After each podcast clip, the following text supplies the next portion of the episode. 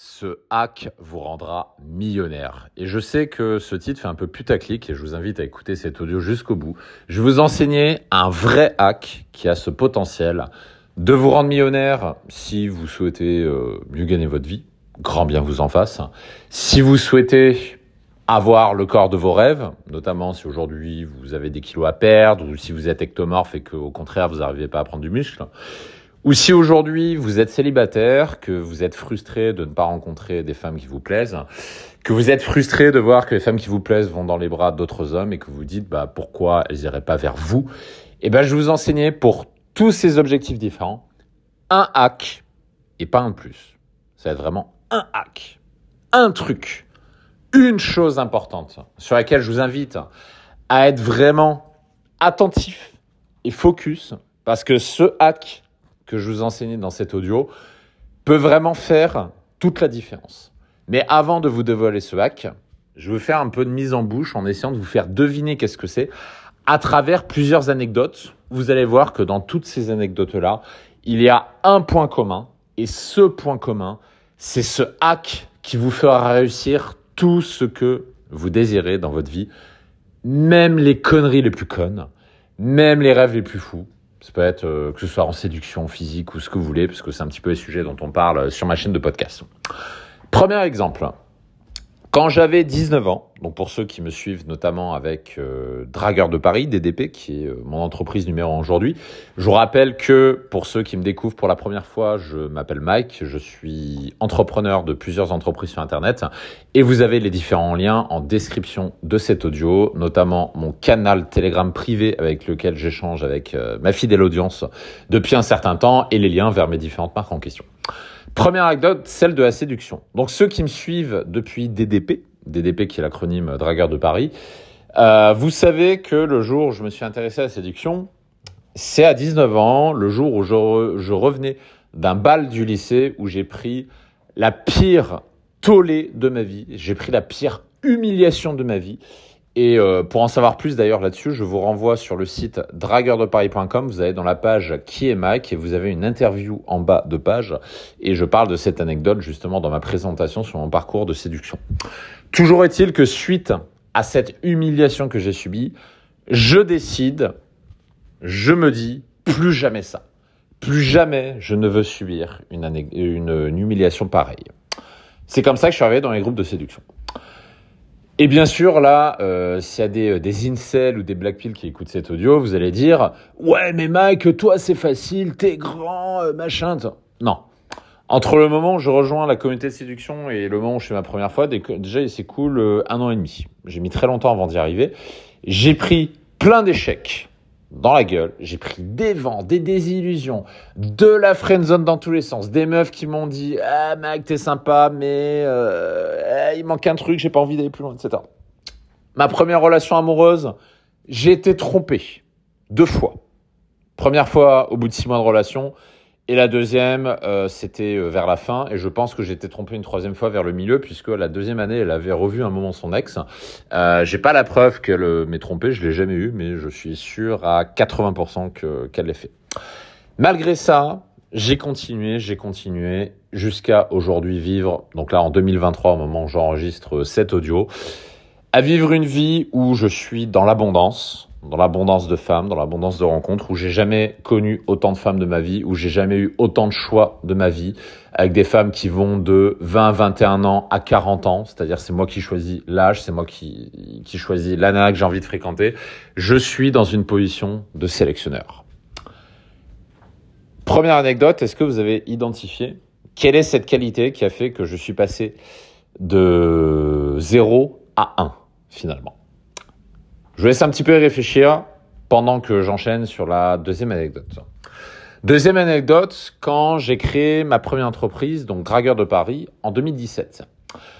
Euh, pour le petit historique, DDP, donc dans la séduction, je démarre dans un marché ultra concurrentiel qui est celui de la séduction.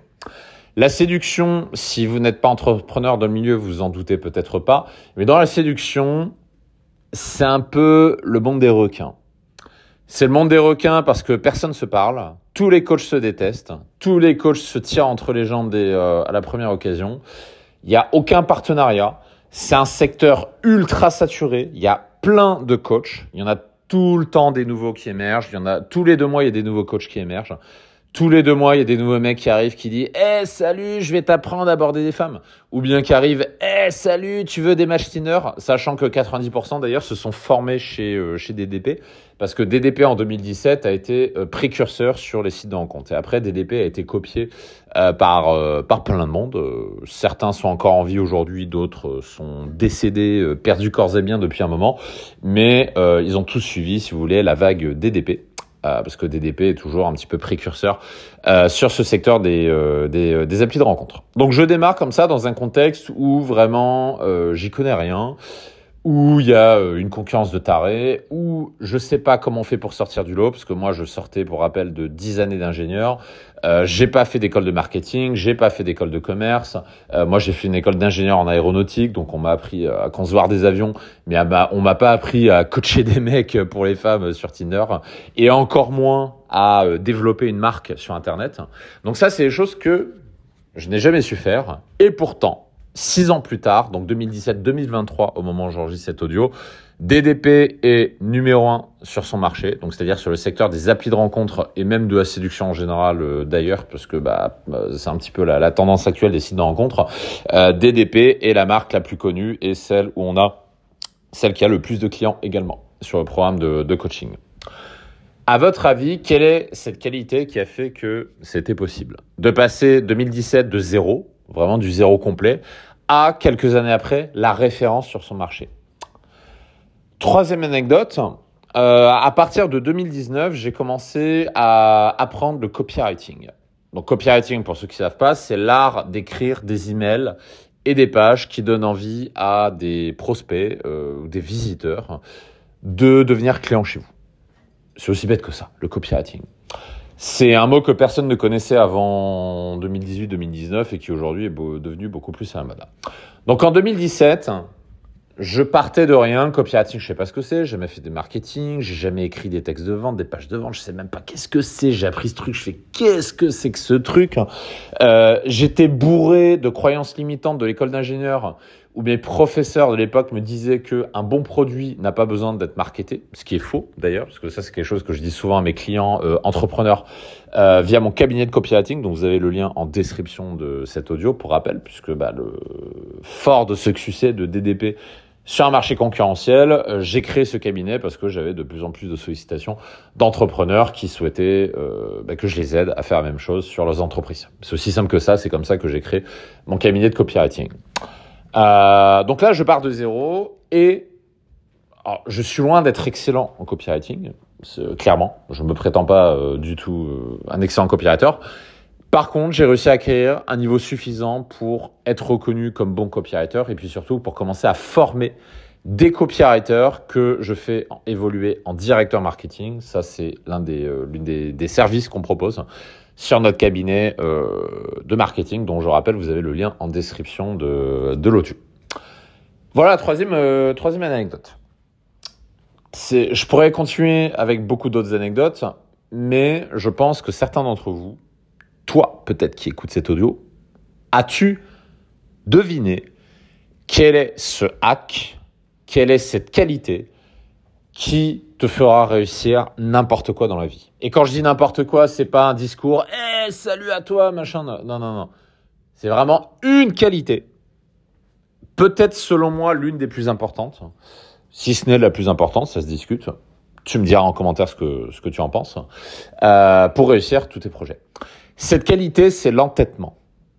L'entêtement. Pourquoi l'entêtement? Parce que c'est ce qui va faire que tu vas continuer même si tout le monde te, te défonce, même si tout le monde te dit que tu es une grosse merde, même si tout le monde te dit que tu vas crever, même si tout le monde est contre toi, ou même si personne ne te soutient, ou peu importe, l'entêtement, c'est cette qualité qui va faire que peu importe ce qui se passe, peu importe les difficultés, tu vas continuer à avancer, tu vas avancer, tu vas avancer, tu vas avancer, tu vas rien lâcher, et c'est comme ça que tu vas réussir. Cette qualité-là, si je reprends les anecdotes dans l'ordre, c'est ce qui a fait que je suis passé de zéro, donc d'une vie d'ancien timide qui n'avait jamais touché une femme de sa vie, à une vie d'abondance euh, dans tous les sens du terme, avec les femmes. Comment je suis passé par là? Parce que bah, bien sûr, j'ai pris des centaines d'échecs de râteaux, de, tout ce que tu peux imaginer, euh, dans la rue, en soirée, de rencontres. J'ai même des femmes qui m'ont dit que je finirais ma vie seule. et, et c'est dur, hein, tu sais, quand t'entends ça. Je te laisse imaginer, peut-être qu'on t'a déjà euh, dit euh, ça toi aussi d'ailleurs. Tu me diras en commentaire si c'est le cas. Euh, c'est dur quand une femme te dit ta vie est foutue t'es mort. Personne veut de toi. Ça, c'est ce qu'on me disait quand j'avais 16 ans. Quand j'avais 16 ans, j'avais une femme qui était méchante envers moi. Enfin, une femme, c'était une adolescente pour le coup à l'époque. Elle était vraiment méchante. Elle me disait, Mike, t'as raté ta vie. J'ai un mec aussi qui m'a dit ça. J'ai un mec une fois qui m'a dit, Mike, t'as raté ta vie. C'est fini pour toi. J'avais 17 ou 18 ans, quelque chose comme ça. Donc à cet âge-là, évidemment, vous savez comment on est euh, quand on est ado, euh, je me suis pris beaucoup de méchanceté. Pourtant, ce qui a fait que j'ai réussi, c'est que j'ai toujours cru en moi. J'ai toujours cru que j'allais réussir. J'ai toujours cru que tôt ou tard, même si ça allait être difficile, je réussirais. Et bah, devine ce qui s'est passé. J'ai réussi. Pourquoi j'ai réussi? Parce que je suis un putain d'entêté. C'est une qualité et un défaut d'ailleurs, hein, l'entêtement, soit dit en passant. C'est pas qu'une qualité. L'entêtement, c'est ce qui t'amènera à tout dans la vie. Parce que tôt ou tard, se dire que tu réussiras. Par contre, le, seul danger de l'entêtement, c'est de faire fausse route. C'est-à-dire que si tu fais fausse route, que tu te trompes de méthode et que tu es tellement entêté que tu n'arrives pas à, admettre que tu t'es trompé de méthode et qu'il faut changer de méthode, bah en fait, c'est là où l'entêtement te conduit dans une impasse, tu vois. Donc, pour éviter ça, il faut coupler l'entêtement à la remise en question. C'est-à-dire que bah, quand tu vois, quand tu remarques que euh, les échecs s'accumulent et que finalement bah, tu n'avances pas, bah, peut-être avoir cette présence d'esprit de te remettre en question. Je te donne un exemple. Quand j'ai commencé la séduction, comme tout le monde, j'étais un copieur à l'époque, j'ai commencé par la drague de rue. La drague de rue, j'ai jamais aimé ça j'ai jamais été bon, surtout. Donc j'étais entêté, ouais, faut aborder les filles, ouais, no pain, no gain. Ouais, tout le monde disait ça. J'allais aborder une femme, je revenais avant. Je revenais vers mon, mon wing, on appelle, on appelle ça un wing, donc un partenaire de drague. Je revenais vers lui, je dis, ah, je prends un râteau. Et là, mon wing, il me regarde, il fait, non, mais euh, no pain, no gain, faut continuer. Et on continue, et on fait deux, et on fait trois, et on fait quatre, et on fait cinq. Et on enchaîne comme ça les, euh, les open dans la rue. On va voir des nanas dans la rue. Là, j'étais entêté. Alors, ça a payé, bien sûr j'ai pris des numéros, j'ai embrassé mes premières filles comme ça, j'ai couché avec mes premières filles comme ça, puisqu'à l'époque les sites de rencontre n'existaient pas. C'était pas aussi populaire qu'aujourd'hui, mais je sentais que j'allais pas dans la bonne direction. Et c'est à ce moment-là que du coup je me suis remis en question et que j'ai découvert euh, la drague, les rencontres en bar et en boîte de nuit. Et c'est là que j'ai bifurqué, que j'ai arrêté la drague de rue et que j'ai fait du night game pendant plusieurs années. Et c'est ensuite que j'ai découvert les sites de rencontre. Et là, très très vite, les sites de rencontre, bah, j'ai compris que c'était un truc qui était fait pour moi. Ça collait pile avec ma nature de geek. Ça collait pile avec euh, mon obsession pour sans arrêt améliorer les méthodes euh, pour les rendre encore plus efficaces, dont je fais bénéficier aussi aujourd'hui euh, mes clients sur Dragueur de Paris en particulier ceux qui font partie du programme Abondance, avec notamment les dernières évolutions sur Instagram, les dernières évolutions qu'on fait sur la partie photo, sur la partie look, euh, dont profitent nos membres. L'entêtement, ça c'est un exemple d'entêtement qui a été correctement dirigé, correctement orienté, c'est-à-dire qu'au moment où j'ai compris que la drague de rue me mènerait à une impasse, bah, j'ai gardé cette qualité d'entêtement, mais je l'ai orienté dans une autre direction, une direction qui était plus intéressante pour moi. Le copywriting, c'est pareil. Quand j'ai commencé le copywriting, euh, j'ai appris à écrire des pages de vente. Les pages de vente, j'ai assez rapidement compris que c'était pas vraiment pour moi et puis surtout que j'ai aucun plaisir à écrire des pages de vente. Ça me fait chier, les pages de vente. Ça me fait chier. Ça prend deux mois, c'est long, c'est chiant, faut faire des graphiques, des images, de la mise en page, euh, vérifier qu'il n'y a pas de bug, regarder sur mobile, sur PC, sur tablette, est-ce que l'ergonomie est bonne, machin. Bah, ça me saoulait. Ah, j'en avais marre. Ah ouais, ouais, ouais, ouais. C'était pas pour moi. Par contre, ce que j'ai compris, c'est que ce qui était pour moi, c'est l'email copywriting. Le copywriting par email. Pourquoi j'aime l'email? C'est rapide à écrire. Ça prend 20 minutes. T'en envoies un par jour.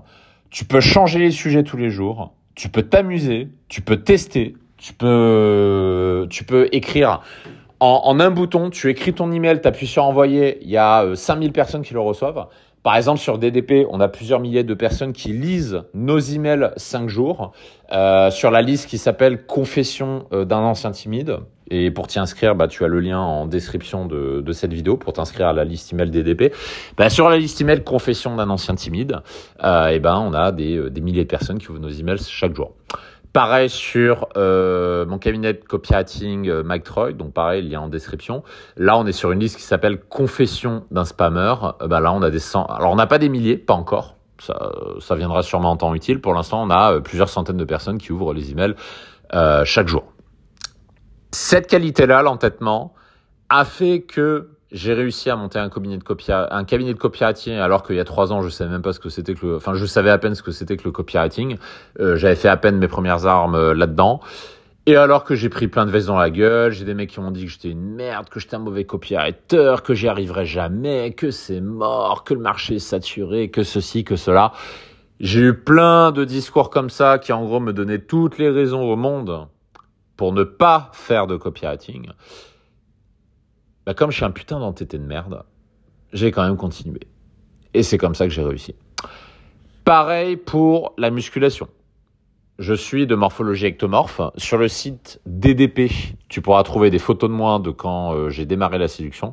Comme tu peux le voir, bah, j'avais un physique assez dégueulasse. J'étais laid, je ressemblais à rien. Euh, j'étais euh, je pesais 69 euh, kilos pour 1m96, donc autant te dire que j'étais maigre comme un Africain euh, en malnutrition, mais vraiment, c'était j'ai euh, j'étais j'avais un, un, physique mais enfin on dirait on dirait j'étais affamé quoi en fait, hein. j'étais vraiment anorexique. Voilà, c'est ça le mot que je cherchais. J'étais anorexique à cette époque-là. Alors que maintenant, aujourd'hui, je fais 103 kilos pour donner une idée. Je fais la même taille qu'avant, mais je suis passé de 69 kg à 103 kg et là je suis en train de monter vers 105-106 kg. Euh, et à cette époque-là, tout le monde m'a dit, Mike, t'as pas un beau physique, c'est mort, t'arriveras pas, t'as pas un corps fait pour la musculation, t'as pas un corps de sportif, t'es trop grand, euh, t'es trop ceci, t'es trop cela, t'es mort, laisse tomber. Tout le monde m'a dit, Mike, le sport, le, le physique, c'est pas pour toi. Tout le monde m'a dit, Mike, t'es un geek, c'est mort. Pourtant, j'ai quand même réussi à bâtir le physique de mes rêves, que tu peux retrouver en photo euh, sur mes différents sites. Comment j'ai fait?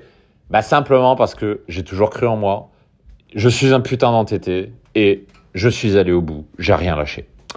Voilà ce qu'est la qualité de l'entêtement. C'est une qualité que je t'invite à cultiver dans tous les sens du terme, dans tous les plans de ta vie, que ce soit sur le plan personnel ou le plan, ou le plan professionnel le l'entêtement, c'est une qualité où même si t'es con, même si t'as un QI à deux chiffres, même si t'es un PNJ, même si t'es euh, autiste, même si t'es en retard de développement de n'importe quoi, de ce que tu veux, tu peux avoir tous les handicaps du monde.